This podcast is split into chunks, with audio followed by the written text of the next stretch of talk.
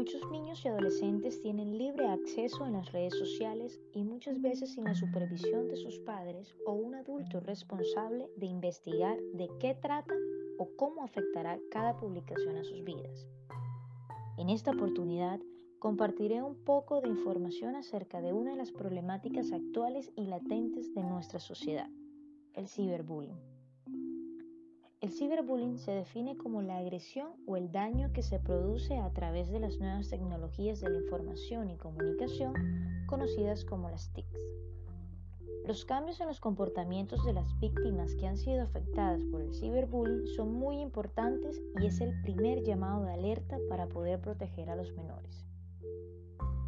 El ciberbullying está compuesto por tres perfiles principales, el agresor, la víctima y el testigo. El agresor se define como aquella persona que causa un daño a otra con intención.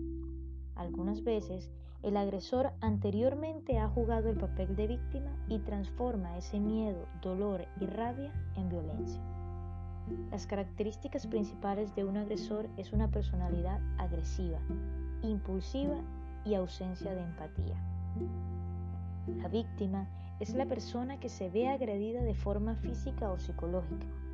En el caso de ciberbullying o ciberacoso, las agresiones se hacen de forma virtual por las redes sociales, en anonimato, y es mucho más fácil que algo se vuelva viral. Por último, tenemos al testigo, quien es aquella persona que presencia el acto de agresión. Su actitud pasiva refuerza la conducta de los agresores en la mayoría de ocasiones actúan de forma silenciosa por miedo a convertirse en las próximas víctimas si salen en defensa de la persona que está siendo agredida. Lastimosamente, el ciberbullying se ha ido expandiendo dejando ver una gran cantidad de peligros a los que se enfrenta una persona que no tiene definidos y presentes los comportamientos éticos en Internet. Uno de los tipos de ciberbullying a los que los niños y adolescentes se ven vulnerables es el grooming. El grooming es una de las formas de ciberacoso más comunes. En este caso, la manipulación tiene el fin eminente sexual. El grooming consiste en un adulto que se gana la confianza de su víctima mediante manipulación emocional, intercambiando mensajes de texto en alguna red social. Es muy común que el acosador utilice un perfil falso aparentando la edad de la víctima y poder imitar su lenguaje para así ser más creíble y crear lazos emocionales más fuertes.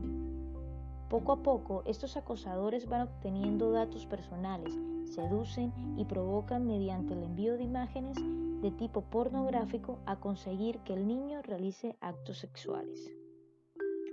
Para prevenir el grooming se debe tomar acciones concretas de seguridad mientras se navega por Internet, limitando el acceso a datos personales y pedir ayuda si se encuentra en una situación de estrés emocional. El sexting es otro tipo de ciberbullying. Se define como el envío de contenidos eróticos o pornográficos frecuentemente entre dispositivos móviles. Los contenidos enviados son de cuerpo desnudos o parte de ellos. Inclusive, algunas veces lleva a cabo esta práctica con videos de tipo sexual.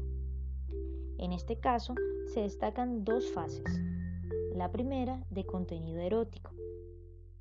La persona decide grabarse o fotografiarse sin o con poca ropa. Dicho contenido es enviado a una persona en particular o eso es lo que cree. La segunda fase es la ofensa pública, cuando el contenido que se creía privado se comparte con otras personas sin el consentimiento del propietario, poniendo su intimidad al descubierto. En este momento se convierte en sextorsión, en donde el receptor manipula al propietario del contenido demandando dinero para que la información no sea publicada. Esta y más acciones de ciberbullying son una red muy fácil de caer y si no se tiene la suficiente responsabilidad para navegar en las redes, podemos ser las próximas víctimas. En el próximo episodio compartiré información acerca de las consecuencias que trae ser víctima de ciberbullying. Quédate atento. Hasta pronto. thank you